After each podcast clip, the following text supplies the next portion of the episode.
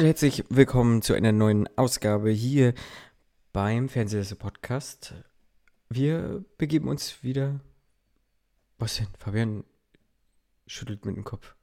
Ja, alles gut. Mein, mein Skype hat mir nur gerade das Bild angezeigt, das ich vor 10 Minuten geschickt habe. Ah. Jetzt erst. Mhm. Verrückt. Ist ja verhext ein wenig. ist fast als zur- spuken. Ja, passend zur heutigen Folge. Wir sprechen nämlich wieder über Gruselfilme im Allgemeinen. Ähm, aber mit Hexen haben wir, glaube ich. Na doch, doch, doch, doch. Vielleicht. Ja. Ja, ist ja also. Ist ja Interpretationssache. bisschen okkult und so. Ja, ja, doch, das stimmt. Die Rede ist äh, nicht von der Zorn der Becky oder so und auch nicht von Bird Box. Äh, das erfahrt ihr aber noch. Oder ihr guckt halt, seid clevere Bürschchens und guckt in die Shownotes. Da würdet ihr es sehen, welchen Film wir vielleicht meinen. Vielleicht. Überlegen. Vielleicht, ja. ja. Ja, Fabian ist da, ich bin da, der Marco. Äh, hallo Fabian. Hallo Marco. Hallo Marco. Und ja, wie schon gesagt, wir sprechen heute wieder über, über Gruselfilme und haben uns da ein paar mehr oder weniger interessante zweite Teile rausgepickt, aber auch ein paar Neustarts, die irgendwie so angelaufen sind, die irgendwo jetzt in Erscheinung getreten sind oder wie auch immer. Und wir starten einfach mal mit einem damaligen kleinen Phänomen, der so auf der Streaming-Plattform Netflix mal aufgetaucht ist. Die Rede ist von Bird Box aus dem Jahr 2018. Den nehmen wir jetzt einmal so mit rauf, weil halt ähm, ich den tatsächlich zum ersten Mal gesehen habe. Ich weiß nicht, wie es bei dir aussieht.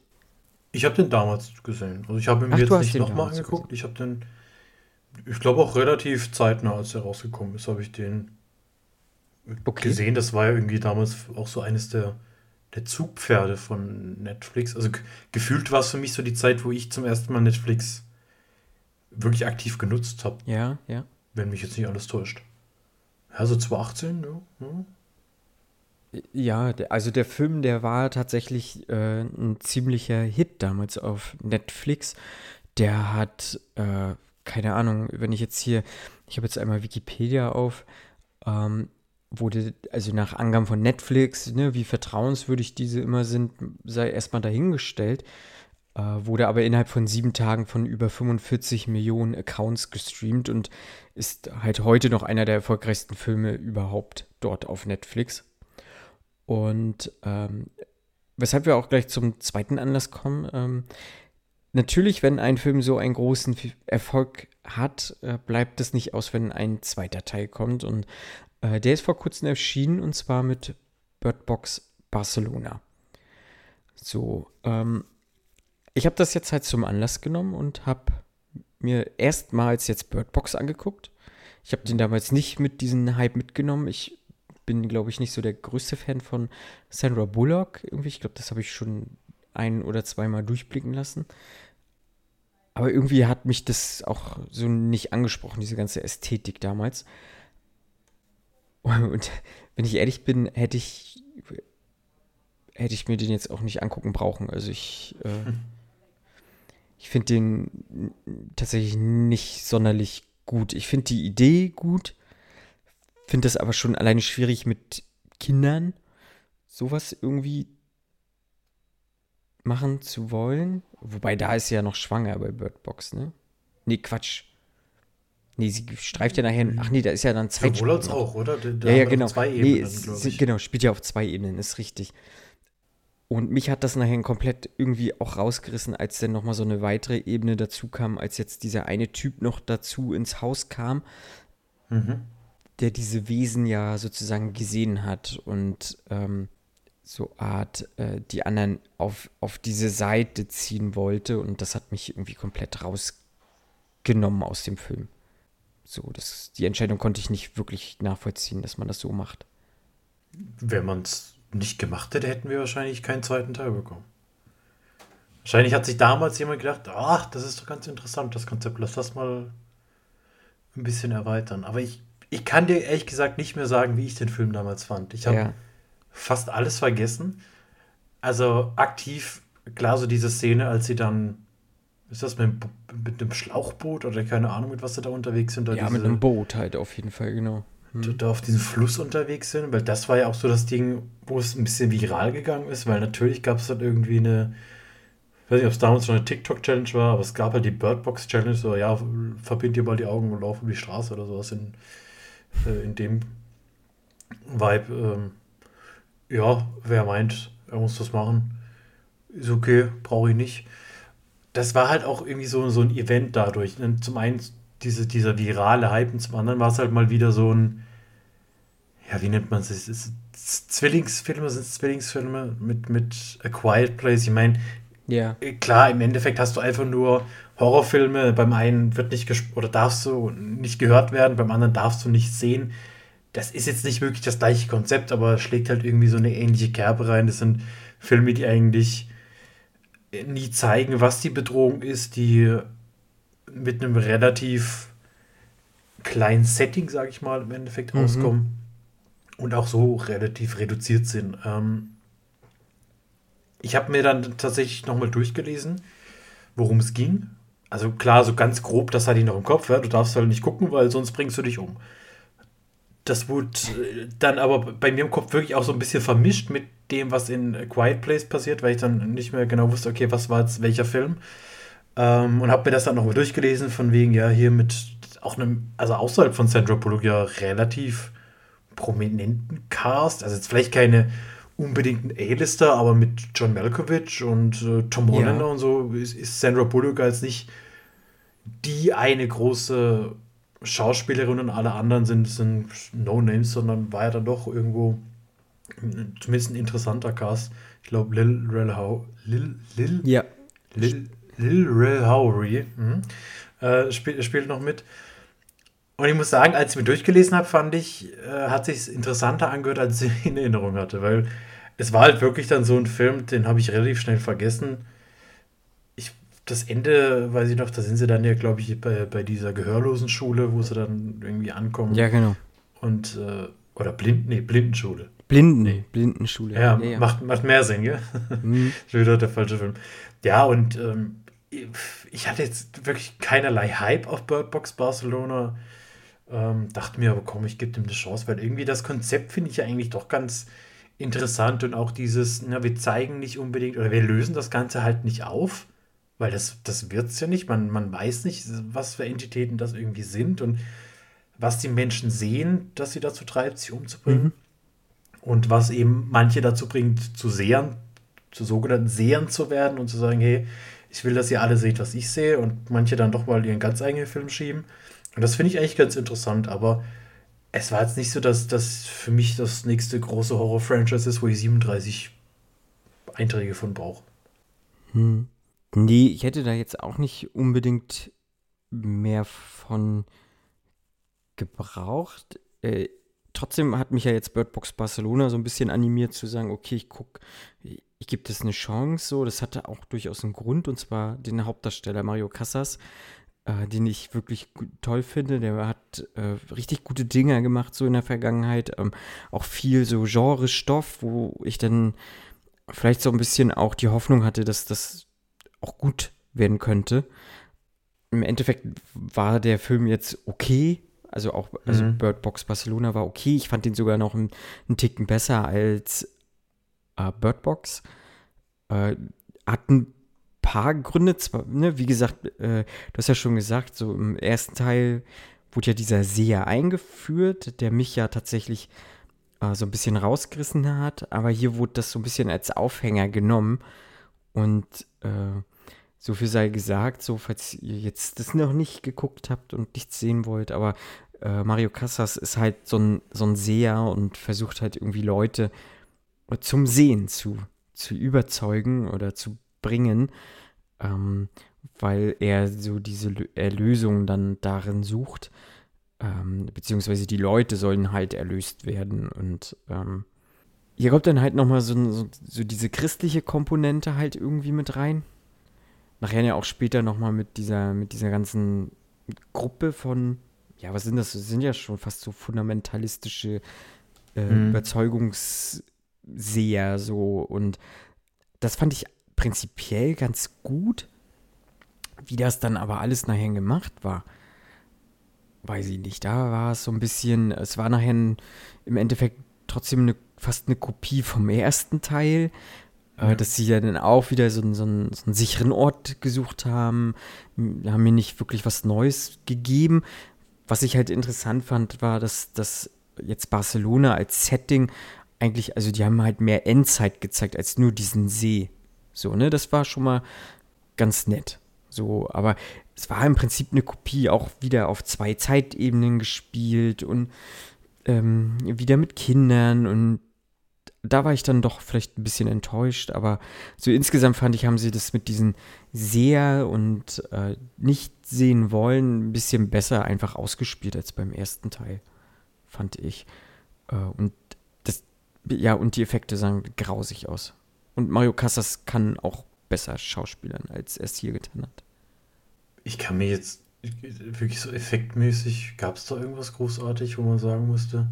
Allein diese komischen Lichtgestalten, wie die so nach oben so, hm. gezogen sind, die, das die sah jetzt nicht so quasi. geil aus. Äh, ja. Und ich glaube, ein, ein bisschen Feuer, so ein paar Explosionen waren jetzt manchmal auch nicht so ganz on point. Ähm, also ich gehe auch fast davon aus, dass das nicht das hochbudgetierteste Projekt irgendwie aller Zeiten war. Nicht. Steht das hier vielleicht sogar noch irgendwo? Ich meine, ich finde es irgendwo interessant, dass man dann gesagt hat, hey, wenn wir jetzt irgendwie einen Ableger machen oder eine Fortsetzung, dann halt nicht wieder mit Sandra Bullock und äh, mit den ja, größten Namen für, ich sag mal, den Hollywood und deutschen Markt war ja jetzt nicht was dabei, wo man gesagt hat, hey, ja, guck mal, er oder sie also zumindest für mich nicht. Ähm, ich war auch ein bisschen überrascht, als ich den Film gestartet habe und er auf Spanisch war. Damit habe ich, also es macht Sinn, ja, aber ich habe damit nicht gerechnet. Und der Anfang hat mir eigentlich echt gut gefallen, so dieses Dystopische, was da gezeigt wird. Mhm. So, so ein bisschen schon wie bei The Last of Us, nur nicht so grün, sondern irgendwie viel brauner und staubiger. Mhm. Und also ich war nach einer Viertelstunde überrascht. Das auf jeden Fall. Also ich habe nicht damit gerechnet. Ich habe mich dann ein paar Mal gefragt, okay, was, was macht der gerade und warum macht er das? Und äh, diese, dieser kleine Twist, mhm. den man dann am Anfang hat, der, der hat bei mir eigentlich gut funktioniert. Mhm. Nur ist es dann, wie du sagst, so dieses äh, schematische oder dieses, komm, wir machen das, was wir im ersten Teil gemacht haben, einfach nochmal. Das hat mich dann schon ein bisschen gestört. Also ich hätte die zweite Zeitebene überhaupt nicht gebraucht, weil allein durch Kontext und durch Unterhaltung ja die er ja führt, ist ja klar, was passiert ist. Und das hätte ich dann so alles nicht explizit nochmal leben und durchleben müssen, weil das hat für mich einfach keinen Mehrwert gegeben. Und dieses typische, na, wir sind jetzt eine Gruppe von, oder wir sind so eine Zweckgemeinschaft, die jetzt auf ein gemeinsames Ziel hinarbeitet. Und der Weg ist auch wieder so unnötig gefährlich. Diesmal ist es halt kein Fluss, ja. sondern so eine, so eine Seilbahn, die wir nehmen müssen. Ja, okay, aber ähm, das, das hat mich jetzt nicht vom Hocker gehauen. Auch so, so sind so kleine Punkte, was mich zum Beispiel echt gestört hat. Ähm, die, ich meine, hast du es hast im O-Ton gesehen oder hast du es auf Deutsch gesehen? Nee, ich habe es, glaube ich, auf Deutsch geguckt. Weil das Ding ist ja, die verstehen sie ja teilweise auch alle nicht. Ne? Also wir, wir sind in Spanien logischerweise, das heißt, äh, unser Hauptcharakter redet Spanisch. Dann haben wir einmal die englische Autorin oder die, die, die englisch sprechende Autorin und das Mädchen äh, ist ja Deutsch. So, das heißt, ja. das, das, Mädchen spricht die ganze Zeit Deutsch und Ach das so? ist auch eine Ach deutsche so. Schauspielerin und das passt auch. Nur die Mutter, die dann, also es, es, ist nicht viel, was die Mutter mit ihrer Tochter redet, aber es sind, ja, sagen wir mal so zehn Sätze insgesamt und das ist keine deutsche Schauspielerin und das hat, das, das nervt echt. Also das, das fällt dann schon extrem auf und so müssen sich wahrscheinlich sämtliche russischsprachigen Leute fühlen, wenn irgendwie in Hollywood mhm. die Russen äh, von irgendwelchen Leuten gespielt werden, die nicht wirklich Russisch können und dann halt so dieses komplett akzentuierte Deutsch, wie sie mit ihrer Tochter redet, die ein fließendes normales Deutsch redet, das nimmt mich, das stört mich echt immer, wo ich mir denke, das ist keine wichtige Rolle, die die Mutter hat. Die ist in vier Szenen zu sehen. Nimm doch eine deutsche Schauspielerin, da wirst du doch irgendwo eine finden. Ja. Soll sich Matthias Schweighöfer eine Perücke aufsetzen oder was? Auch vollkommen okay. Mach aus der Mutter einen Vater, auch gut. Ähm, ja, das war jetzt äh, kein Dealbreaker Mhm. für mich, äh, auf keinen Fall. Aber auch hier muss ich sagen, im Endeffekt ist es ein Film, den habe ich gesehen, denn der war okay, der war mir zu lang. Das hätte man durch diese Ja. Zweit, das Streichen der zweiten Zeitebene von mir aus komplett kürzen können. Der hat seine eigenen Regeln teilweise nicht wirklich eingehalten, weil manchmal können diese Dinger weiß nicht, fliegen oder was weiß Ja, ich, manchmal müssen sie dann Treppen hochlaufen. Das, das war so ein bisschen weird. Aber so diese ganze christliche Symbolik und äh, der, der fanatische Pfarrer oder Priester, der dann quasi die anderen bekehren wollte, das, das ist irgendwie ein ganz cooles Element, das sie da mit Mhm. reingebracht haben. Das sehe ich auch so. Und ich denke mal, ich weiß jetzt nicht, wie die Zahlen sind von Bird Box Barcelona, aber so wie ich es jetzt gelesen habe, okay, genau. ist ja anscheinend schon geplant, hey komm, wir machen Bird Box Berlin, Bird Box äh, Santiago de Chile und Bird Box Abu Dhabi London. oder sowas. Ja, Ja, irgendwie, wieso. Ich meine, klar, wenn, wenn man da so bei diesen Low, ja, Low-Budget-Filmen werden es auch nicht gewesen sein, Mid-Budget-Filmen irgendwie bleibt, dann, dann ist das bestimmt irgendwo sinnvoll und wird auch funktionieren. Ja, aber ich werde auch auf den nächsten Bird Box-Film nicht unbedingt hinfiebern und Nee. hätte dann auch eher andere Li- Filme, die auf meiner Liste sind, vermutlich bis dato. Oder bis dahin. Hm, sehe ich auch so. Ja, und äh, ja, ich habe es im, im, in, äh, in Deutsch geguckt, weil bei mir hat das Mädchen Französisch gesprochen. Ah, Ne? Ja, also immerhin. es war haben sie dann Französisch so weit gedacht. synchronisiert und dann halt die Mutter auch entsprechend. Ähm, und die Schriftstellerin, ja, die hat, glaube ich, Englisch gesprochen auch, aber die hat dann halt trotzdem auch Spanisch und dann mit, mit Akzent gesprochen, meine ich. Also so dieses, diesen Okay. englischen, diesen, ja, irgendwie einen Akzent mit reingepackt, so, ne? Ähm, Ja gut, das, das, also sie hat auch äh, ab und zu mal Spanisch dann im Ja, Original geredet, okay. aber hauptsächlich Englisch. Und ich finde, es macht ja auch hier und da durchaus Sinn, auch für Netflix jetzt so, so USA denkend, irgendwie spanisch sprechende Filme zu produzieren, einfach um das äh, hispanische Publikum einfach komplett abzuholen. Ne? Also es ist ja wirklich so viele, auch Mexikaner, die in den USA leben und so, ne, die, äh, die halt das jetzt ja auch schon muttersprachlich dann halt sozusagen gucken können. Wobei es da ja auch Unterschiede gibt, so, ne? Spanisch ist ja nicht gleich Spanisch, aber äh, so generell dürften sie, glaube ich, schon auch viel dann einfach davon verstehen können, so. Ähm, ja. Ja. Ist ein okay, also wie gesagt, ich fand ihn ein bisschen, bisschen okayer als Teil 1. Äh, vom Hocker gehauen hat es mich nicht. Also definitiv nicht. Ähm, was mich aber damals definitiv irgendwie vom Hocker gehauen hat, war Don't Breathe. Ein Film von Fede Alvarez und ähm, der hatte einfach eine saugute Stimmung ähm, erzeugt damals, indem er äh, mich auch stumm werden lassen hat, als ich den Film ge gesehen habe. Einfach. Ähm, auch ich wollte keinen Mucks von mir geben. Und äh, zum Ende teaserte er ja schon auch so ein, ja, es könnte weitergehen. Und irgendwann hat Fede Alvarez auch gesagt, ja, es geht weiter. Aber nicht mit mir als Regisseur, sondern äh, ich ziehe mich ein bisschen zurück. Und äh, jetzt war es soweit. Oder ist ja schon ein bisschen her. Ich glaube, im letzten Jahr, nee, vor zwei Jahren sogar schon war, kam äh, Don't Breathe 2 wieder mit Stephen Lang als eben dieser blinde Mann, der ja den ersten Teil sozusagen überlebt hat. Hm. Und ja, der Film spielt acht Jahre nach den Ereignissen des ersten Films. Und äh, Norman Nordstrom, nee, wie spricht man, wie spricht man Nordstrom? No Northstrom? Der Norman.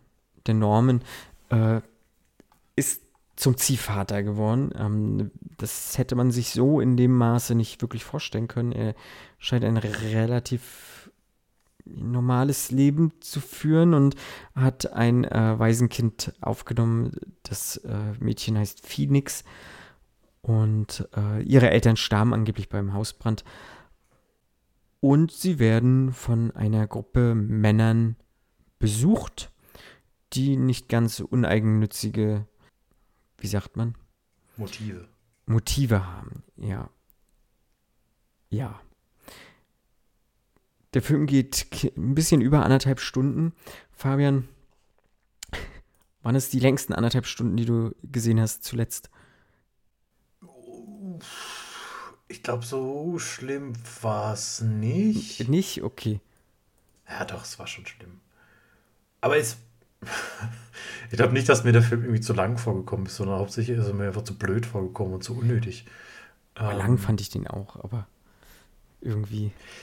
Äh, also, da muss ich halt zugeben, das war wieder so ein Film, wo ich dann doch, also häufiger dann mal ja, aufs Handy kann, geguckt habe. Kann ich verstehen. Also tatsächlich habe ich so vom Finale nicht viel, nicht viel mitgekriegt, muss ich ganz ehrlich sagen. So als diese, diese ordinäre Home Invasion 2.0 dann vorbei ist und ähm, unser Held sich dadurch rehabilitiert, dass er den Hund nicht tötet und damit eigentlich wieder total dufter Typ ist. Ähm, und dann einen auf John Wick macht, das und teilweise vergisst, dass er blind ist, das weiß ich nicht, das irgendwie das hat mich dann nicht mehr so interessiert. Ich glaube, es hat angefangen ab dem Moment, wo einer der Einbrecher seine Mütze abgezogen hat, um seine weiße Strähne im Haar zu präsentieren. Da dachte ich mir ja, so, come on, das ist nicht dein fucking Ernst.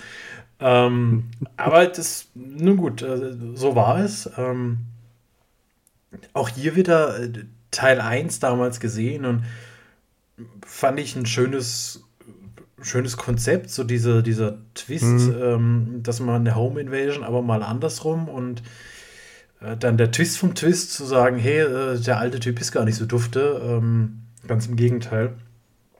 Ich muss aber auch ehrlich sagen, als ich den zweiten Teil gestartet habe, ich hatte nicht mehr im Kopf, dass er den ersten Teil überlebt. Ich dachte, das wäre irgendwie ein Prequel und hatte dann schon Angst, was mit diesem Kind wohl passieren wird. Und dann war aber irgendwann klar, ja, okay, es ist kein Prequel, sondern es ist eine Fortsetzung.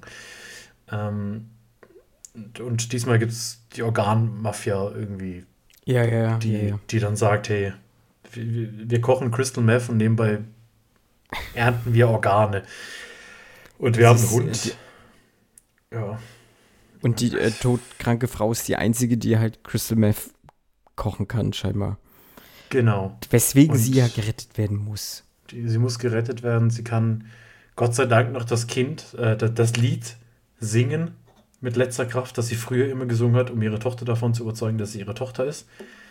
Und so beinahe sich ein neues Herz ergaunern. Ja. Ja, ich weiß, ich weiß nicht, wo ich bei dem Film anfangen soll. Also, ich, ich glaube, im Gegensatz zu Bird Box war das vielleicht so ein Sequel, wo, wo wirklich niemand gesagt hat, das brauche ich. Bei Bird Box kann ich mir schon vorstellen, dass es Leute gab, die gesagt haben, sie wollen diese Welt ein bisschen mehr mhm. erforschen und würden gerne mehr davon sehen und auch mit einem mhm. Zeitsprung, der da ja auch durchaus Sinn macht, zu sagen, hey, wir haben nicht wie bei Bird Box hauptsächlich diesen Ausbruch von der Zeit, sondern jetzt mal fünf Jahre später, wie sieht die Welt aus? Ähm, ich glaube nicht, dass viele Leute gesagt haben, oh, ich will wissen, wie der Vergewaltiger und Mörder sein Leben jetzt bestreitet. Und ähm, einfach zu sagen, ja, okay, der hat das Kind adoptiert und der hat jetzt einen Hund, der, der ist jetzt schon, der ist jetzt schon nicht mehr ganz so schlimm. Ähm, weiß ich nicht, ob das der richtige Weg war. Nee. Alles in allem ist der Film auch wahnsinnig langweilig. Und also alles, was da dann irgendwie passiert und diese, diese Kills, das, das bietet mir nicht mehr, als mir der erste Teil geboten hat. Ganz im Gegenteil, es wird einfach dann nur noch generischer und ja, relativ schnell uninteressant für mich, weil auch dieses Kind mir leider total egal war, ähm, weil auch hier halt komplett vorhersehbar war, was passieren wird. Äh, ich kann mir auch vorstellen, dass man sich sagt, hey, Teil 3, warum nicht? Weil äh, ich habe vorhin gelesen, dass es eine After-Credit-Szene gab ich habe den Film schnellstmöglich ausgemacht und in ich der Aftercredit-Szene hat wohl irgendwie der Hund äh, ist dann hier wieder zu Norman gegangen und hat ihm so an der Hand geleckt und dann hat sich wohl irgendwie die Hand noch bewegt. Also er hat anscheinend oh. doch wieder überlebt. Ich hatte zwischenzeitlich auch gedacht, äh, bei dieser Organmafia gibt es ja den einen Typen, der dann sagt, hey, ja, ein Kind töten ist mir vielleicht doch zu blöd, ich töte lieber nur erwachsene Menschen und klaue deren Organe. Äh, und der Norman dann einen Tipp gibt, ja, guck mal, da oben ist sie. Da habe ich mir gedacht, das wäre doch ein guter Protagonist für den dritten Teil, weil der ist bestimmt genauso dufte wie unser Norman. Ähm, der dann ja aber auch immerhin seinen, seinen hellen, erwachenden Moment hat, wo er seine Tochter anschreit, hey, ich bin Mörder, ich bin Vergewaltiger. Und sie einfach so, ja, aber du bist trotzdem mein Vater oder was? Boah, das, also das war, glaube ich, die dümmste Szene, die ich seit sehr, sehr mhm. lange in dem Film gesehen habe. Und auch wirklich eine ekelhafte Szene, wo ich mir sage, warum? Warum muss das denn alles so dumm sein? Und wie sie dann auch zu diesem Waisenhausanschluss geht. Und boah, nee, also der Film war mega unnötig, der hatte nichts Originelles. Und ich habe nur zwischendrin mal so als ich dann auf Wikipedia war, um zu gucken, um nachzulesen, was ich so in den letzten zehn Minuten verpasst habe, bin ich auf dem Wikipedia-Artikel so ein bisschen nach unten gerutscht und habe nur gesehen, als die Drehbuchautoren irgendwie gesagt haben, ja, als sie dieses, also diese Idee für, für, für eine Fortsetzung entwickelt haben, da waren sie so von der Idee überzeugt, dass sie gesagt haben, sie müssten sie auf jeden Fall machen. Und das finde ich, das finde ich traurig. Das finde ich echt schade. Ja, das finde ich wirklich auch schlecht. Dass diese Leute keine höheren Ziele mehr haben. Und ja, ja, also ich sag mal, schauspielerisch, ja, wurde ich davon überzeugt, dass er am Anfang blind ist. Das ist doch auch was. Also, ja. Er hat ja, ich gut glaub, gespielt. Ja, ich glaube, Stephen Lang ist so das geringste Problem einfach an dem Film, ne? Ich fand das ja auch interessant, dass sie ihn so ein bisschen auch wie so einen Superhelden dann manchmal äh, inszeniert haben. Ich meine, er konnte dann super riechen. Ich meine, er hat irgendwie die Fährte seines Hundes aufgenommen und seinen Hund erschnüffelt. Ähm, Im nächsten Moment hat er irgendwie nochmal ein, krasseres Übergehör einfach gehabt, um dann diese Hundeleine im Auto klingeln zu hören, obwohl du so sämtliche Nebengeräusche ringsherum hast und ja, weiß ich nicht. Also das war, ich sag auch, es ein wahnsinnig unnötiger Film. Ich glaube, hätte man das ein halbwegs geerdeter gemacht und auch jetzt nicht diesen blinden Mann aus Teil 1 genommen, sondern hättest The Equalizer Teil 5 draus gemacht mit Denzel Washington zum Beispiel, hätte das vielleicht noch eher funktionieren können als, als so jetzt, weil so hast du einfach viel, viel mehr noch im Hinterkopf gehabt. Äh, aber, aber äh, dann wäre trotzdem das auch wahrscheinlich kein guter Film geworden, nein.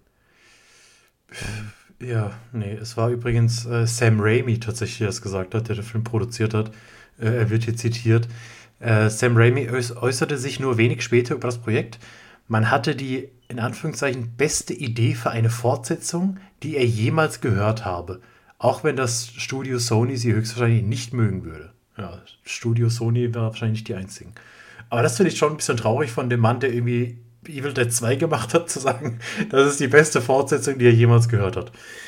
Ja. Der hat auch Spider-Man 2 gemacht. Ähm, ja, schwierig. Ach ja, Sam. Also das, damit haben sie sich auf jeden Fall keinen kein Gefallen getan mit dem Film. Auf was freust du dich mehr? Bird Box 3 oder Don't Brief 3? Oh, uh. Dann würde ich lieber Bird Box 3 mir angucken. Ja, bin ich, bin ich, ja. Bin ich auch dafür. Also, wie gesagt, ich mag Fede Alvarez, der war jetzt ja hier ein. Uh, der hat sogar Drehbuch geschrieben. Nicht gut, Fede. Nicht gut. also, das. Ja, ich meine, der hat, hat, hat ja den ersten gemacht, der hat den, das Remake von, Don't, äh, von Evil Dead gemacht. Er hat hier also This Girl in the Spider-Web gemacht, hier diesen, äh, diesen Remake von, von Ach, Stieg Larsson? Ist das hier? Äh, ja, ich glaube, das müsste. Ver Ver Verblendung ja, genau. oder? Okay. Ach nee, das ist der neue, der neuere von denen. Ähm, es gibt ja einen mit.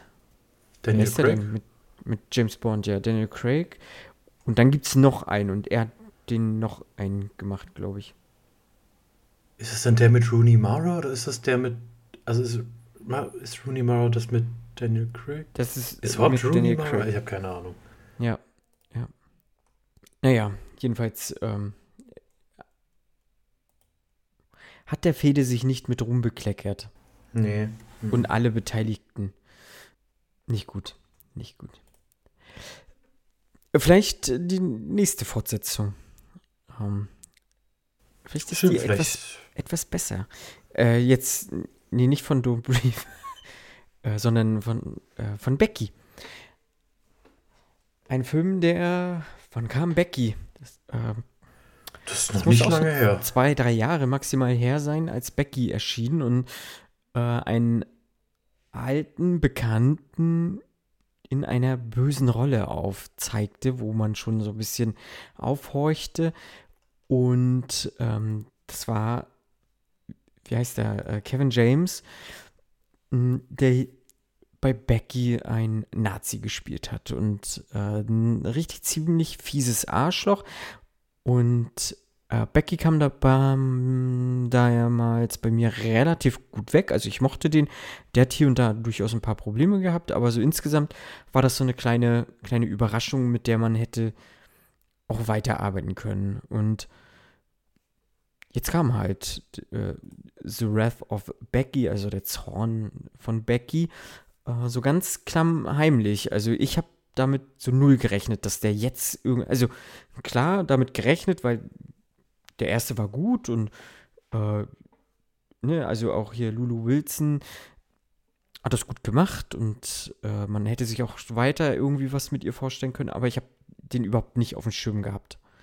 Ähm, dass der, dass der jetzt so schnell kommt oder überhaupt kommt. Wie sieht es da bei dir aus? Also zuerst, jedes Mal, wenn ich diesen Namen höre, finde ich, also du kannst doch deine Tochter nicht Lulu nennen, sorry. ähm, aber ich habe, also ich hatte das wirklich überhaupt nicht auf dem Schirm. Dass da, also auch da, ich habe mir nie Gedanken darüber gemacht, hey, wann kommt die, Nach die Fortsetzung von Becky? Nee, nein, ich auch nicht. Weil, weil das nichts war, wo ich gedacht habe, das passiert. Also auch, ich, ich habe auch Becky mir nicht nochmal angeguckt oder nicht nochmal durchgelesen. Ich weiß noch klar, nee. Kevin James als Nazi und uh, sie schlachtet dann alle ab. Aber ob das jetzt irgendwie, gut klar, ich meine, der Hauptcharakter überlebt, also hat man ein, ein Hintertürchen für den zweiten Teil. Aber dass das irgendwie geplant ist, dass das gedreht wird, dass der fertig ist und dass der veröffentlicht wird, keine Ahnung. Das habe ich nicht so wirklich auf dem Schirm gehabt. Aber ähm, jetzt dann, als ich es gesehen habe, dachte ich mir, ach, na guck mal, das, ne? Also auf den habe ich mich jetzt so am meisten von den dreien gefreut. Also gefreut im Sinne von, ich habe gesehen, ihn gibt es und habe gedacht, den gucke ich mir zuerst an. Mhm. Ja, hätte ich auch mal machen sollen. Ich äh, habe den irgendwo in der Mitte geguckt und ja. Äh, Nee, aber ich fand den jetzt so insgesamt, wenn ich jetzt so alle Filme, die wir gerade besprochen haben, fand ich jetzt äh, The Wrath of Becky auch nochmal, also teilweise sogar deutlich besser als die, die Filme, die wir jetzt so besprochen haben. Äh, was ich halt interessant fand, die haben irgendwie nur 18 Tage gedreht und ähm, die, die Drehbuchautoren, ich weiß gar nicht, waren das jetzt mehrere oder so, die haben, haben nur drei Wochen an dem Drehbuch geschrieben ich glaube, das merkt man, wenn man das so, so ein bisschen vielleicht im Hinterkopf hat, dass das wirklich nur, nur drei Wochen äh, äh, Skriptarbeit war. Ähm, mhm. In welche Richtung der Film gehen sollte, so ein bisschen Kill Bill 1. Ja, klar, du hast hier irgendwie jetzt, wenn man es so nimmt, eine junge Uma Thurman, die halt irgendwie auf Rachefeldzug geht, aber ne, weil sie haben halt ihren Hund. Das ist so dieses Hauptargument, warum sie dann losgeht und äh, die Leute mit auch ein wenig, also Gut, und sie haben ihre, ihre. Ja, ja sie haben ihre Ziehmutter natürlich auch erschossen, ja. Aber auch ihren Hund. Aber ähm, der Hund, ja. Und, und, sie hat sich ja gefühlt irgendwie auch selber so ein bisschen als, als Killerin ausgebildet. Ähm, also man hat ja schon gemerkt, sie hat in Teil Klar, 1 ja. ja durchaus Gefallen gefunden am Töten. Jetzt hat sie nicht weiter getötet, aber sie hat auch nicht aufgehört, sich in manchen Sachen zu verbessern. Ähm, sie hat gelernt zu überleben. Sie hat, sie hat gelernt Pro, zu überleben. Proaktiv. ja, mit Fallen bauen und keine Ahnung was. Und ihr ganzes Skill-Tree kommt zum Einsatz. Und ähm, ja, was soll ich sagen? Die, die Kills machen wieder Spaß. Also Ne, also du hast äh, zum Beispiel einmal der Pfeil, der, der, der da so quer im Mund steckt. Mhm. Ähm, und äh, es, schön saftig, es hat gute Ideen, aber so insgesamt ist es halt wieder, es ist halt auch wieder nur eine Kopie von dem ersten Film, mehr oder weniger. Ähm, du hast auch wieder einen ehemaligen Comedy-Star, so als Rolle mhm. des Bösewichten. Äh, wobei Sean William Scott, das finde ich, der macht das gut. Ich, wir hatten, wie hieß denn der Film damals, äh, den wir auch, da Bloodlines oder sowas? Bloodline, Bloodline, ja. Bloodline. Ähm, da hat er ja auch schon äh, wirklich über den ganzen Film ein, ein richtiges Arschloch gespielt. Ähm, und das kann der so. Und äh, ich meine, das war Stifler ja auch schon. Also ohne die ja, Morde, ja, ein, aber ein Arschloch, was Stifler Ein Arschloch war Deshalb ja. fällt es da irgendwie leicht, ihm das dann abzukaufen. Ja, das stimmt, das stimmt. Dass, dass Stifler dann irgendwann abgedriftet ist in Verschwörungstheorien und ja, das stimmt. Ja, das stimmt. Das ist mein Headcanon. Nur Stiflers Mom sah mal besser aus. Umsetzt, ne? In dem Film. Naja. Und äh, ja, diesmal hebt sie halt jetzt keine Nazis aus, sondern ir irgendwelche patriotistischen Trump-Terrorzelle oder so, wie auch immer man das beschreiben möchte.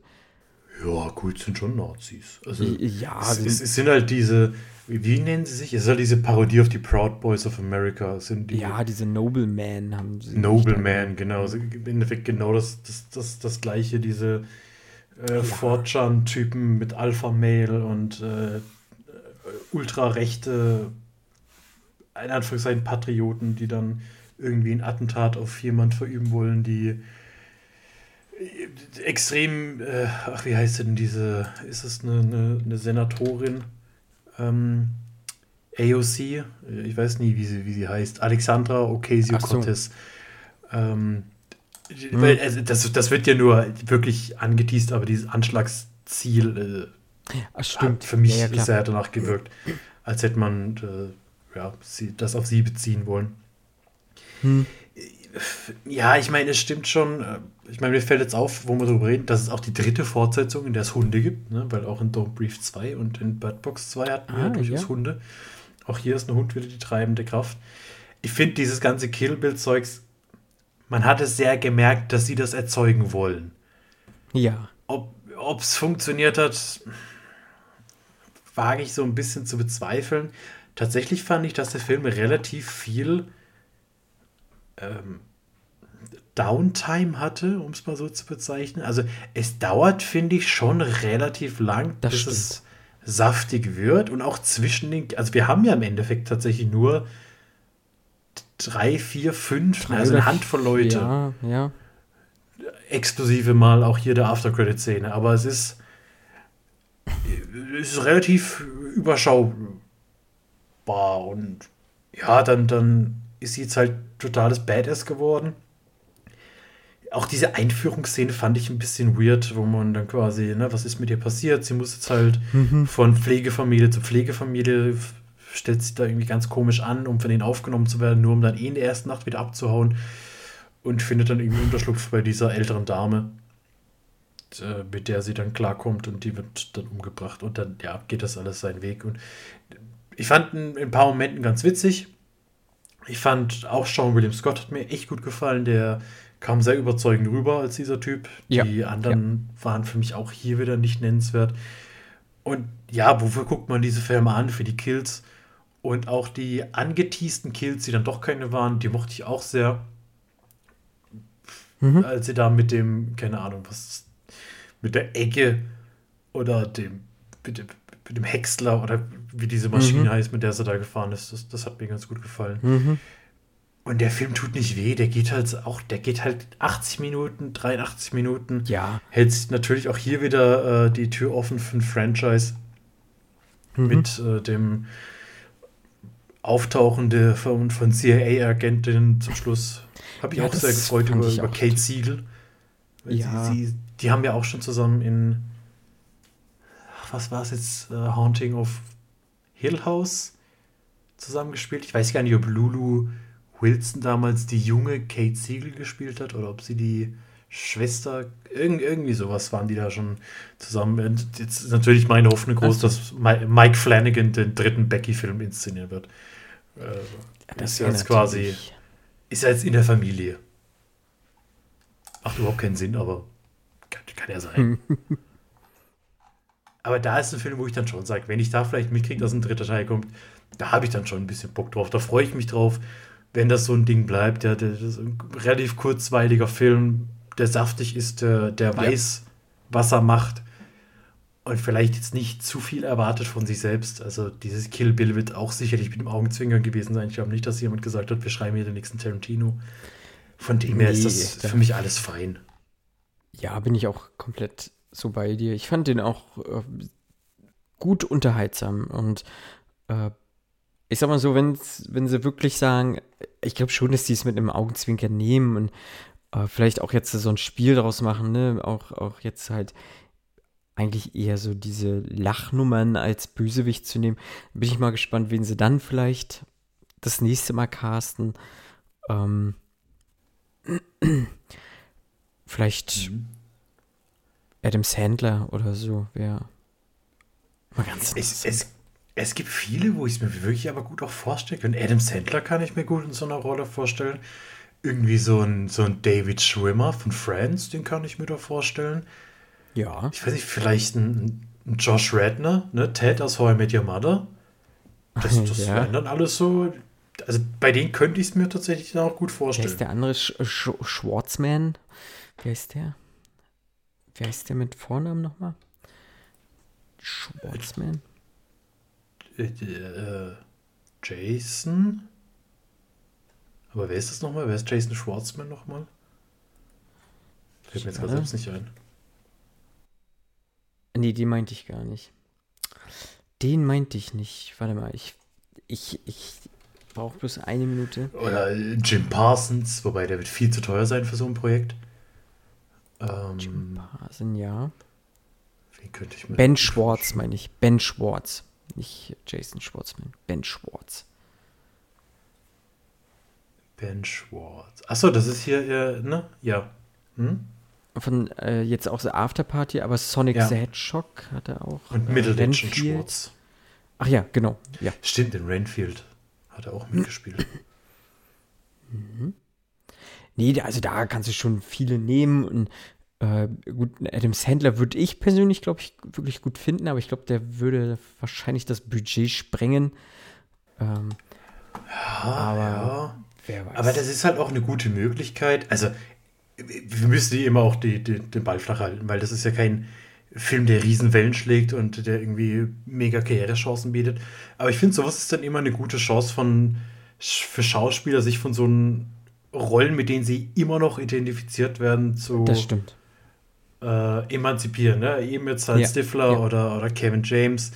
Von dem her, ja, keine Ahnung. Robert ich hatte gerade noch einen.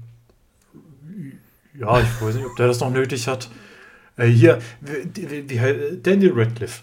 Daniel Radcliffe hat doch immer Bock auf so komisches Zeugs. Das stimmt. Kann ich mir ja. vorstellen. Ja. Daniel, ja, warum nicht? Do it for us, please.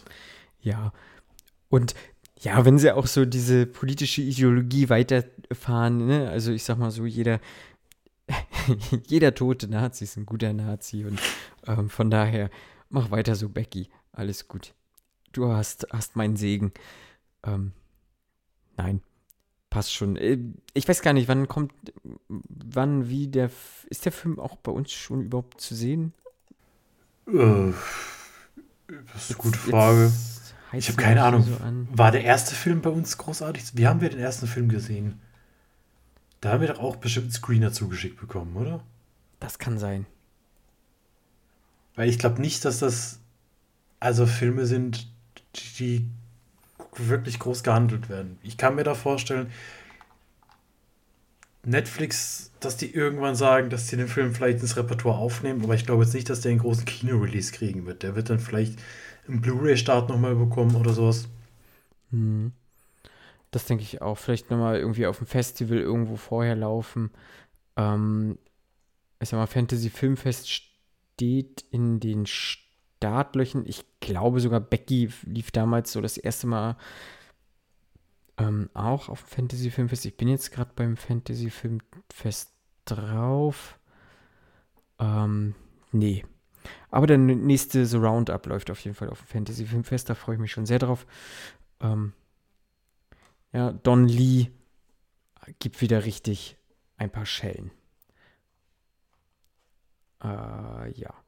Nee, aber irgendwann wird der zweite Teil von Becky auf jeden Fall zu sehen sein. Wir haben ihn natürlich ganz legal äh, bei iTunes US uns gekauft. So. Wir waren zusammen im Urlaub in den USA und haben gesagt, wir gucken uns dort an. Genau. Genau. Genauso Apropos USA, vielleicht noch kurzer Einwand. Ich sehe gerade auf dem Wikipedia-Artikel von Sean William Scott, dass American Pie 5 geplant ist. Geil. Das war auch meine erste Reaktion. Meine zweite Reaktion war, wieso? Meine dritte Reaktion war, ja, aber schon geil. Sehe ja schon ein. Oh, Komplett ohne Datum. Wenn ich auf den Artikel drauf will, der verlinkt ist, komme ich auf American Pie Presents the Naked Mile von 2006. Den ich Einer dieser komischen Filme mit Eric Stifler und wie sie alle heißen. Den von dem her macht euch vielleicht nicht zu viel Hoffnung. Schade. Auch dieser Reunion-Film ist halt schon wieder über zehn Jahre her. Och Mann, das. Nee, das nervt mich jetzt schon wieder. Das ist noch gar nicht so lange her, American Reunion 2012. Das ist elf Jahre her. Er hat auch noch einen anderen Film geplant. Grand Death Lotto mit John Cena, Aquafina, Simu Liu und Sean William Scott. Und von Paul Feig. Oh ja. Mhm. Aha, na mal gucken. Schauen wir mal. Übrigens äh, auch sehr überrascht, weil ich jetzt gerade äh, dieser Simu Liu spielt ja einen Ken jetzt auch in den mhm. äh, Barbie-Film. Und Simu Liu ist ja, glaube ich, auch der Hauptdarsteller von hier Shang-Chi, ne? Mhm. Äh, ich war sehr überrascht, dass John Cena bei Barbie mitgespielt hat. So, ja. Das, das habe ich nicht kommen sehen. Da, da wurde ich gespoilert tatsächlich vorher. Ach also auch in nee, welcher Rolle er auftreten wird. Ich wusste das nicht und war äh, sehr, sehr angetan von seiner Rolle. so. Äh, ich hätte gerne Spin-off dazu. Guckt Barbie. Guckt Barbie, ich werde mir am Wochenende zu zweit mal angucken. Vernünftig. So dann haben wir noch einen Film gesehen, den ihr, ihr glaube ich, auch unbedingt gucken solltet, wenn ihr irgendwie was mit Horror zu tun habt. Äh, der Film müsste jetzt schon draußen sein oder in den nächsten Tagen auf jeden Fall kommen. Äh, die Rede ist von Deadstream. Der Film lief auf jeden Fall auf dem Fantasy Filmfest hier in Deutschland. Und wir haben uns den jetzt auch angucken können. Und ja, so wie es der Titel schon irgendwie sagt, das hat was mit einem Stream zu tun. Wir haben einen, einen äh, YouTuber, der so ein bisschen gefallene Persönlichkeit ist, äh, hat so ein bisschen Mist gemacht auf YouTube und möchte sich jetzt so ein bisschen äh, rehabilitieren und hat sich so gedacht, ja, ich äh, gehe mal in eine äh, äh, Haunted Männer, also in ein, ein, ein, ein Geisterhaus rein, also in ein Haus, wo es spuken soll und dort will er die Nacht verbringen. Verkabelt alles, äh, halt wie gesagt, alles so wirklich wie ein YouTube-Video auch eigentlich die ganze Zeit gefilmt. Äh, er interagiert mit dem Publikum ähm, und versucht dort halt diese Nacht zu überstehen und hat sich selber noch ein paar Challenges gestellt, so wie so eine äh, Seance abhalten oder mit diesem Uja-Board äh, irgendwas machen und so weiter und so fort. Versucht dort ein bisschen halt zu entertainen. Und äh, dann passieren Dinge und die passieren auch tatsächlich ganz gut und locken uns immer wieder so auch vielleicht ein bisschen in die falsche Fährte oder auf die falsche Fährte. So, was ist vielleicht gestellt oder was ist, könnte doch real sein? Äh, oder wie sah das bei dir aus? Also mich hat der Film da schon immer eigentlich ganz gut abgeholt. Ja, die, die erste halbe Stunde auf jeden Fall.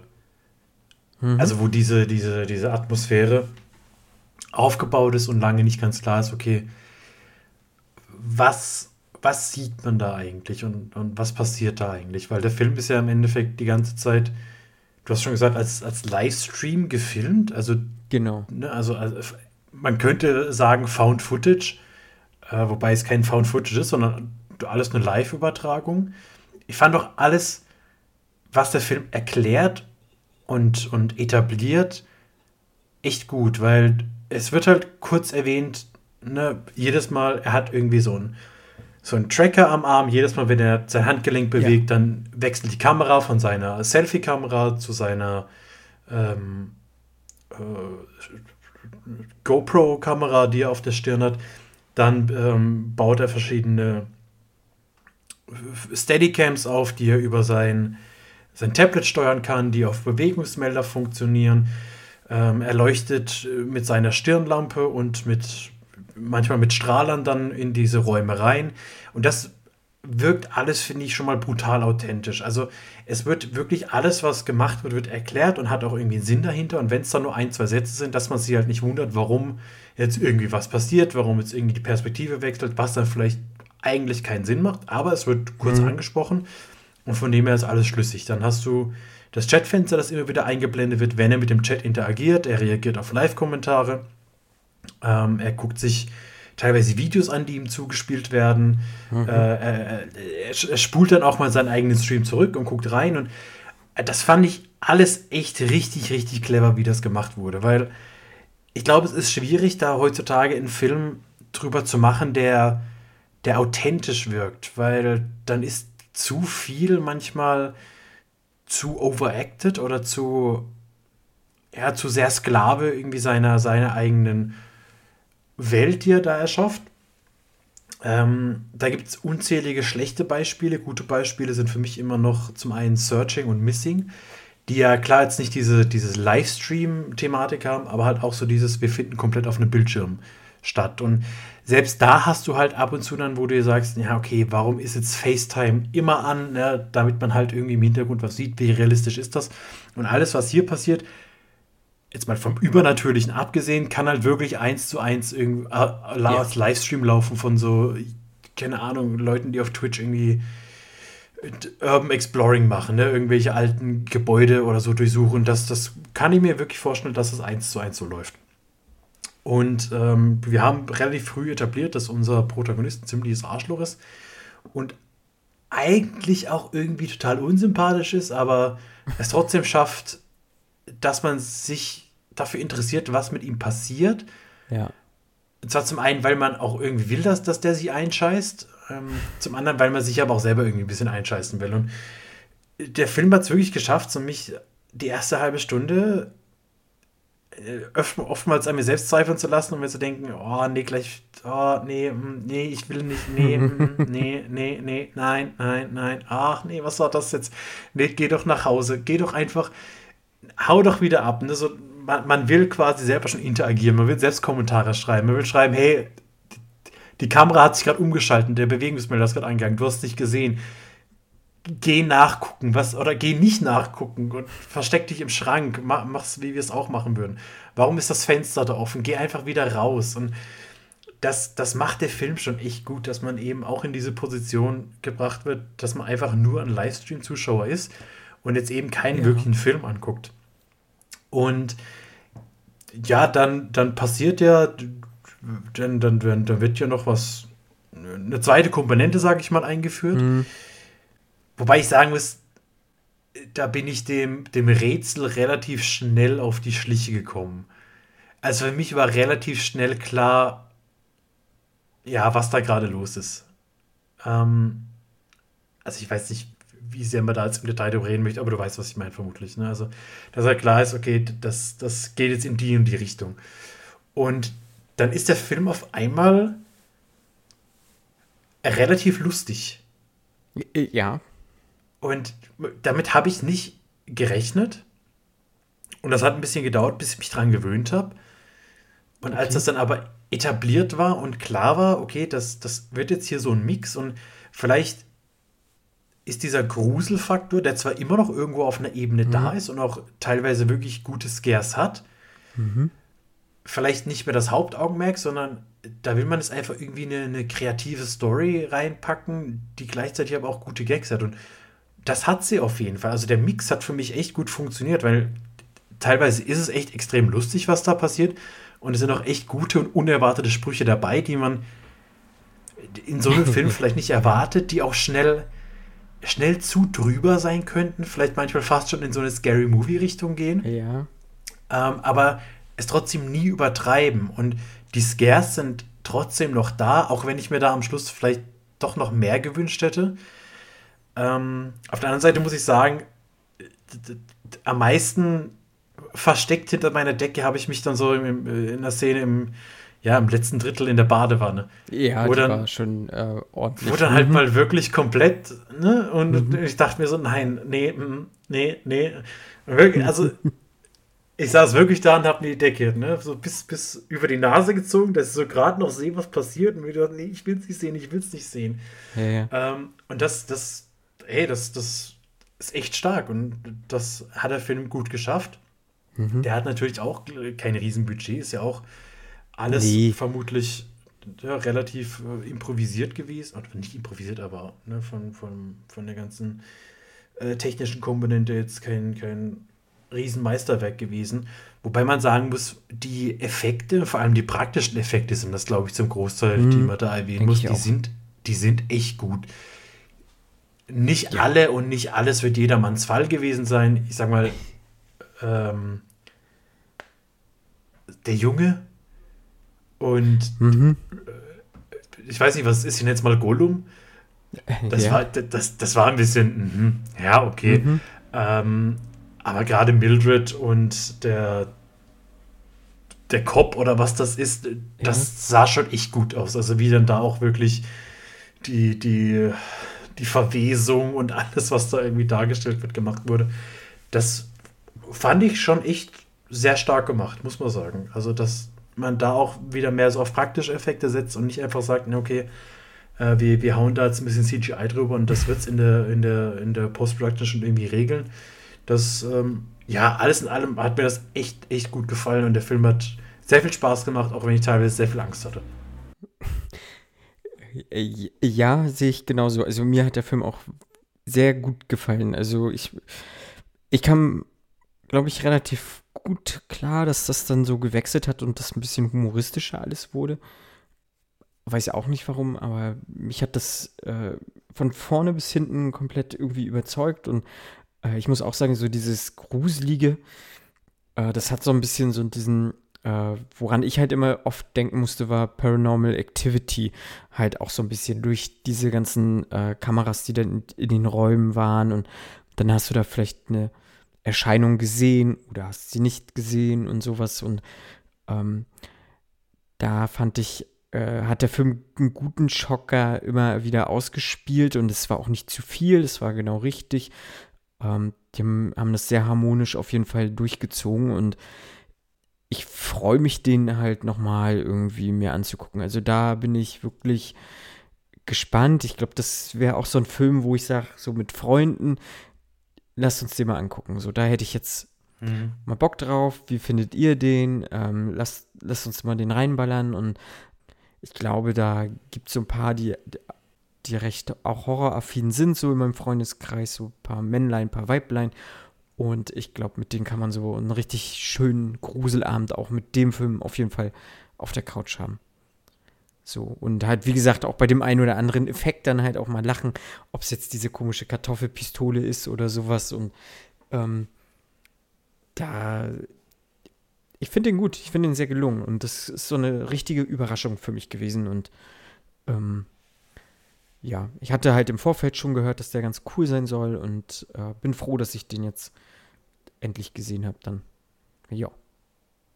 Der hat auch so viele nonverbale Gags, die mir irgendwie gut Ja, gefallen ja. haben. Also allein der Chat, der Chat bietet nochmal so viel Ja, Unterhaltungspotenzial, ne? Wenn du, weil natürlich, wenn du den das erste Mal siehst, da achtest du halt drauf, was macht er, guckst vielleicht auch Mhm. mal, was passiert im Hintergrund, weil das hatte ich auch ganz oft so dieses, ja, wie du sagst, vielleicht Paranormal Activity Dings, dass man nicht drauf guckt und nicht drauf hört, was der Typ dir jetzt in die Kamera erzählt, äh, weil es meistens auch nicht wirklich geistreich ist. Äh, auch da finde ich eigentlich so eine gute Parodie auf diese ganze Influencer-Kultur, für der behalten kann, was man will.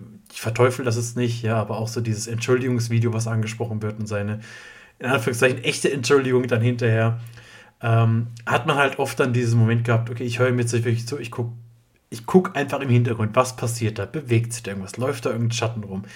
Und ähm, dann dieser Chat und, also ich glaube, der, der Gag, wo ich mit Abstand am lautesten gelacht habe, ist auch ein nonverbaler gewesen, als sie die eine Kamera umbenannt hat.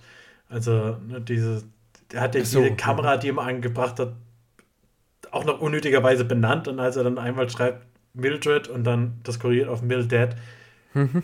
also da habe ich tatsächlich habe ich da extrem laut gelacht und finde das auch jetzt immer noch verdammt guten Gag, was sie da rausgehauen haben. Ja. Also, ja, der, der schafft den Mix ganz gut. Ich habe jetzt ein paar Mal gelesen, äh, dass viele sich wohl an, an Evil Dead 2 sehr erinnert gefühlt haben, gesagt haben, der, der schlägt in diese Kerbe rein. Äh, muss ich ja tatsächlich gestehen, habe ich keinen einzigen Film bisher gesehen. Ne, also von Evil Dead 3 noch gar nichts. Kann ich das auch nicht beurteilen. Aber ich habe da jetzt auf jeden Fall Bock drauf. Ich glaube, der erste der also Evil Dead ist Tanz der Teufel, oder? Das ist das gleiche. Ja. Und der erste ist ja noch relativ ernsthaft, oder? Ja, also der hat, genau, der ist relativ ernsthaft, der wird dann halt zum Ende hin nochmal ein bisschen, also äh, drüber halt einfach, ne? Also, und äh, ja, weiß nicht, warum sie dann wirklich so diese, wie gesagt, ich habe Evil Dead 2 nachher nicht mehr gesehen, deswegen kann ich das auch nicht so hundertprozentig sagen, aber so wie ich es verstanden habe, wird es ja dann doch nachher eher klamaukiger. So, mhm. ne? Und äh, also was sie dazu bewegt hat, in diese Richtung zu gehen, weiß ich nicht. Also. Okay. Aber auf jeden Fall habe ich dort auch mhm. mildes Interesse dran. Also da gibt es ja mittlerweile auch fünf, glaube ich. Also drei alte drei, mit Bruce Campbell. Ja, drei weiß ich. Ach so, und die zwei neuen, ja. Und eine Serie gibt es ja auch dann noch, ne?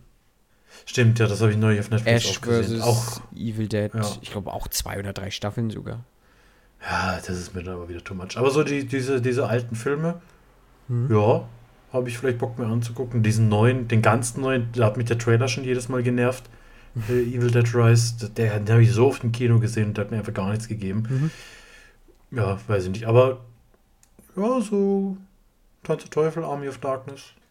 Warum nicht? Wäre ich, glaube ich, auch mal für, um die endlich ja. mal auch dann so, so einen Haken hinter zu machen, so einfach. Ne? Also wie gesagt, Tanz der Teufel äh, ist ja jetzt vom Index, darf man ja jetzt dann auch offiziell besprechen und wir müssen nicht, so. Nenat, nicht Nenat besuchen fahren, um ihn zu besprechen. ähm, das, wo er halt nicht, nicht, auf okay. den Index landen kann. Äh, aber nein, deswegen, das äh, ja, selbst wenn er indiziert ist, darf man ja trotzdem über bestimmte Sachen sprechen. Das ist ja alles. Sollte eigentlich nicht das Problem sein, wenn man einen gewissen redaktionellen Auftrag erfüllt. Und den erfüllen wir immer, liebe Leute. Das so, wollte ich gerade sagen. Also. Den erfüllen wir immer und deswegen kann uns eigentlich keiner ans Bein pissen. Und sollte er es doch tun, pissen wir zurück. So nämlich. So nämlich. Aber finde ich und gut. Dann haben wir schon mal einen Aufhänger für die nächste Folge. Ja, ich denke, ich denke. Das kriegen wir hin. Hm, eine Sache habe ich noch gesehen, die äh, ich, die auch ein bisschen, eigentlich ein bisschen größer ist als nur dieser eine Film. Denn es handelt sich um einen, eigentlich um einen Manga, der sogar in diesem Jahr erst einen Anime spendiert bekommen hat und scheinbar so viel Anklang gefunden hat, dass äh, relativ zeitgleich ein Film gedreht wurde. Hm. Die Rede ist von Sum 100 äh, oder Sum 100 Bucket List of the Dead. Der Film ist jetzt irgendwie vor ein paar Tagen auf Netflix erschienen. Ist ein japanischer Film, äh, wie gesagt, äh, basierend auf einem Manga. Und es geht darum, dass der junge, sympathische Typ Akira ziemlich doll die Schnauze voll hat vom Arbeiten. Äh, wie wir alle wahrscheinlich. Und auf einmal bricht so eine Zombie-Apokalypse aus und ihm wird bewusst, dass er jetzt ja wahnsinnig viel Glück hat, dass diese Zombie-Apokalypse ausbricht, weil er muss nicht mehr arbeiten gehen. die Arbeit hat ihn halt wirklich schon sehr angestunken, sehr genervt. Er wurde ausgebeutet, hat teilweise 24 Stunden durchgearbeitet äh, und so weiter und so fort. Äh, auf jeden Fall genießt er jetzt erstmal das Leben und ist auch, geht auch relativ leichtsinnig mit dieser Zombie-Apokalypse um. Ähm, jeder, der weiß oder der mich kennt, ähm, ich freue mich auch, sollte eine Zombie-Apokalypse losgehen, weil dann könnte ich auch mal endlich meine, meine Fähigkeiten und Fertigkeiten anwenden.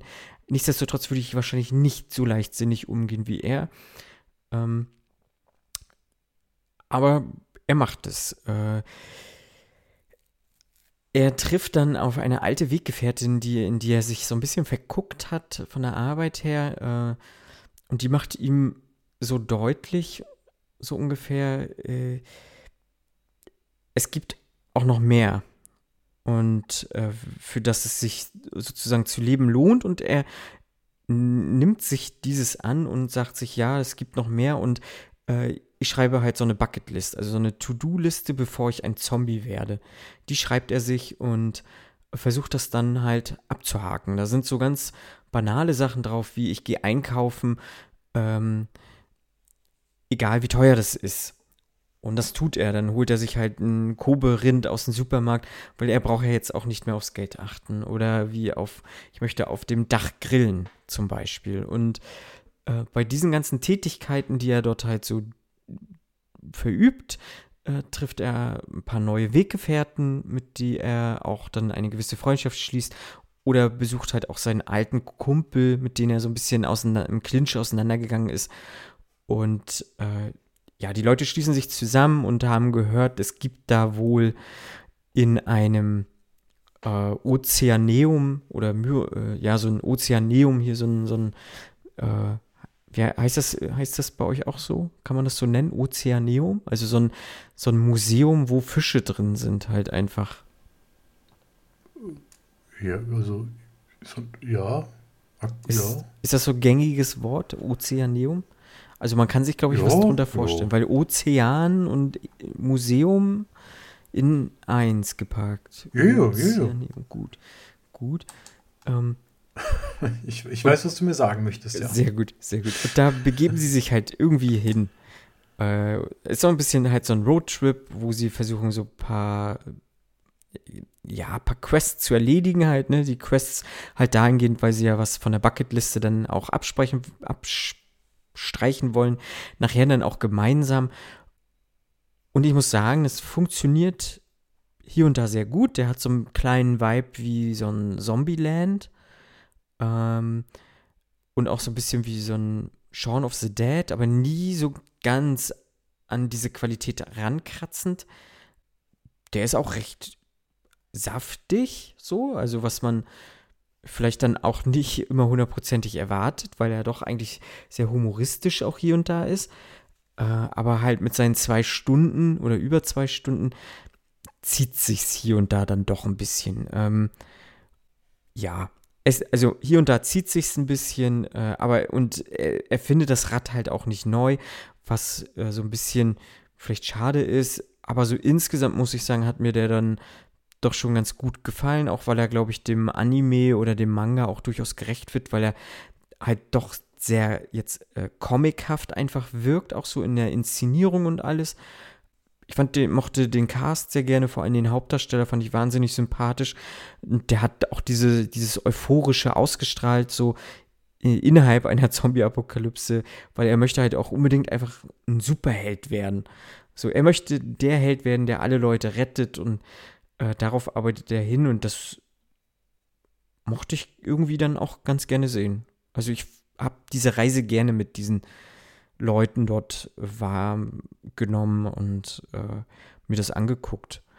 Ähm, auf jeden Fall hat mich der Film, weil ich gehört habe, dass die Serie nochmal noch mal klarer, also die Anime-Serie nochmal klarer auch so herausarbeitet, was auch nochmal so seine Mission ist, ne, weil, weil so hat der Sebastian Rote, Grüße gehen raus, dann auch nochmal gesagt, so, ähm, ja klar, so dieses, dieses Arbeiten, was er gehabt hat, dieses harte Arbeiten, das ist halt, kannst du halt auch als Metapher schon sehen, dass er dort schon so ein, so ein Zombie war und jetzt diese Zombie, diese wirkliche Zombie-Apokalypse halt einfach brauche, um da rauszukommen, um da auszubrechen, um mal wirklich frei zu sein in einer Welt, wo die anderen dann die Zombies sind und nicht er. Und das soll der Anime wohl nochmal deutlich klarer rausstellen. Und ähm, den kann man irgendwie auf Crunchyroll gucken. Hat, glaube ich, auch nicht viele Folgen. Und das werde ich, denke ich mal, auch demnächst nochmal in Angriff nehmen.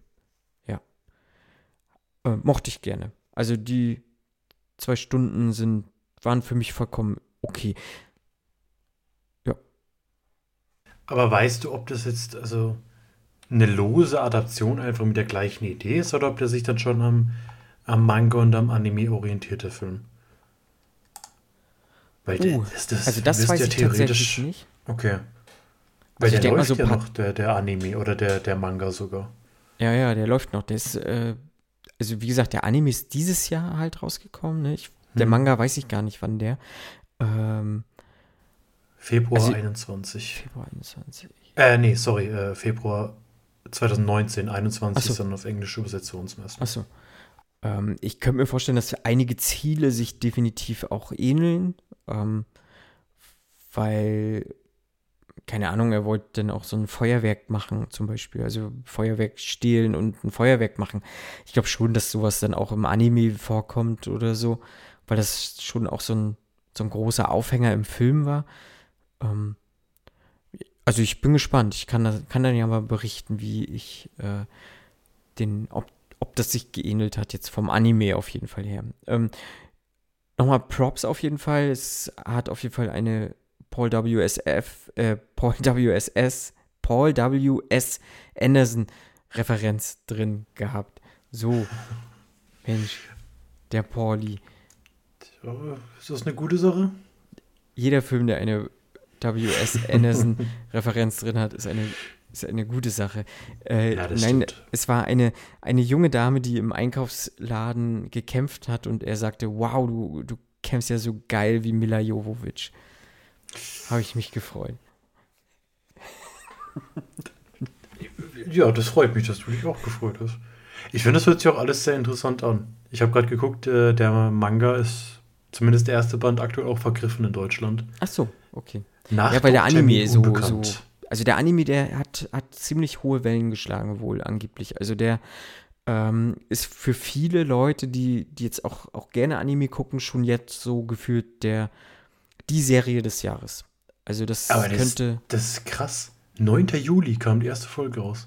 Ja. Also aktuell sind es äh, 1, 2, 3, 4, vier Folgen und ein Special soll am 6. August kommen und die fünfte Folge am 13. August. Also okay, brandheiß. Ja. Ja. Ja, kann man halt auf, auf Crunchyroll gucken und äh, den Film jetzt auf jeden Fall auf Netflix und von mir gibt es eine, eine gute Empfehlung. Also wer Bock auf Zombies hat und äh, vielleicht auch ein bisschen was fürs Herz sucht, der könnte hier durchaus angesprochen, sich angesprochen fühlen.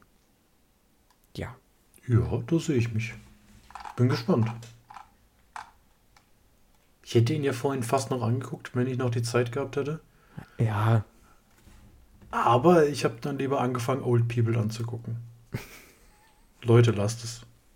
Mehr sage ich dazu nicht. Ich habe dann nach 20 Minuten aufgehört und werde auch nicht mehr weiter gucken. Dann lieber Bucket List of the Dead. Der sich immerhin drei Buchstaben gespart hat dann anscheinend. Von Zombie zu Zombie. Ja. Bestimmt, bestimmt Marketinggründe. Wobei, nee, warte mal.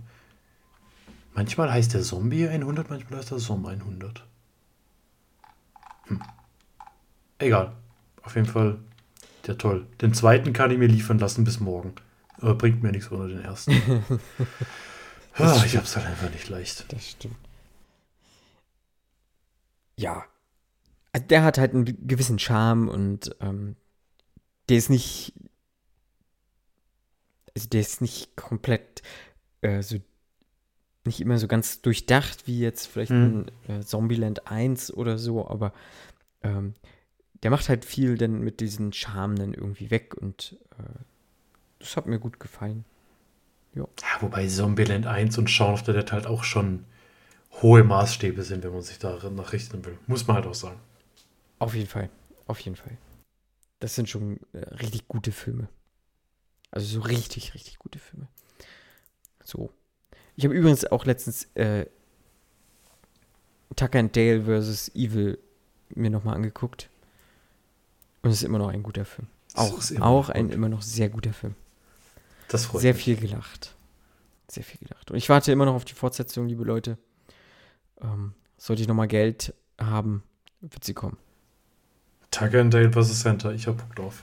Ich auch. Ich auch. So richtig. Mit dem gleichen Cast und ich freue mich. Ähm, ich freue mich auch, dass wir wieder zusammengekommen sind, Fabian, und wieder über ein paar Filme gesprochen haben, die in das, wie hat Kit gesagt, äh, für die, für die, für die Gruselheinis. Fandst du nicht die Gruselhasis? War das die Gruselhasis? Ich habe Heinis gelesen, aber Ähm, es hätten auch Hasis sein können, ja. ich weiß es natürlich auswendig. Ja. Äh, Grusel, äh, für euch Gruselhasen. Ah, verdammt. Ich habe Heini gelesen. Na, egal. Siehst du, da macht man eine Beleidigung draus schon. Aus was Gutem. Und äh, ich denke, wir hören uns das nächste Mal wenn bei einer Folge ah, dann, ähm, wenn wir über Evil Dead sprechen. Bestimmt. Und vielleicht noch den einen oder anderen Film, der uns Bestimmt. über den Weg läuft. Bestimmt. Soll ja so ab und zu mal ein paar Horrorfilme rauskommen, habe ich gehört. Sel seltenst, ja, aber manch manchmal machen sie noch einen. Ja, hat zugenommen, ne? Hat zugenommen, finde ich. Also so langsam. Äh, äh, Frequenz wird auch höher jetzt hier mit. Ah, glaube ich, ne? Aber gut. Ich glaube, es ist halt immer noch easy money. Ich glaube, Horrorfilme sind halt trotzdem noch relativ günstig, weil du halt Mhm. in den meisten Fällen doch keine mega guten oder mega teuren Effekte brauchst. Und äh, Publikum hat das immer. Ne? Also ich glaube, äh, auch der, was weiß ich, der, der aktuelle Insidious wird wahrscheinlich jedes Mal, jede Vorstellung mehr Leute ins Kino locken, als jetzt diese komische Hundekomödie, die bald starten wird. Ähm, von dem her glaube ich, das ist halt einfach irgendwie easy game. Die Leute gucken sich's an und deshalb wird es auch so hoch frequentiert. Ja. Was ist ja, ne, wir freuen uns. Ist ja auch immer mal ein Perlchen dabei. Äh, definitiv. Und äh, ihr könnt uns auch ein paar Pärchen geben ähm, in Form von Stern. Die könnt ihr überall da lassen, wo ihr es könnt. Das würde uns freuen. Vielleicht noch ein paar nette Worte. Würde uns auch freuen. Und wir überlegen uns, was, was wir das nächste Mal machen. Ja, das hört sich gut an. Fabian, ich bedanke mich bei dir und Danke auch. verabschiede mich gleichzeitig bei euch da draußen und sage Tschüss. Bis dann. Tschüssi.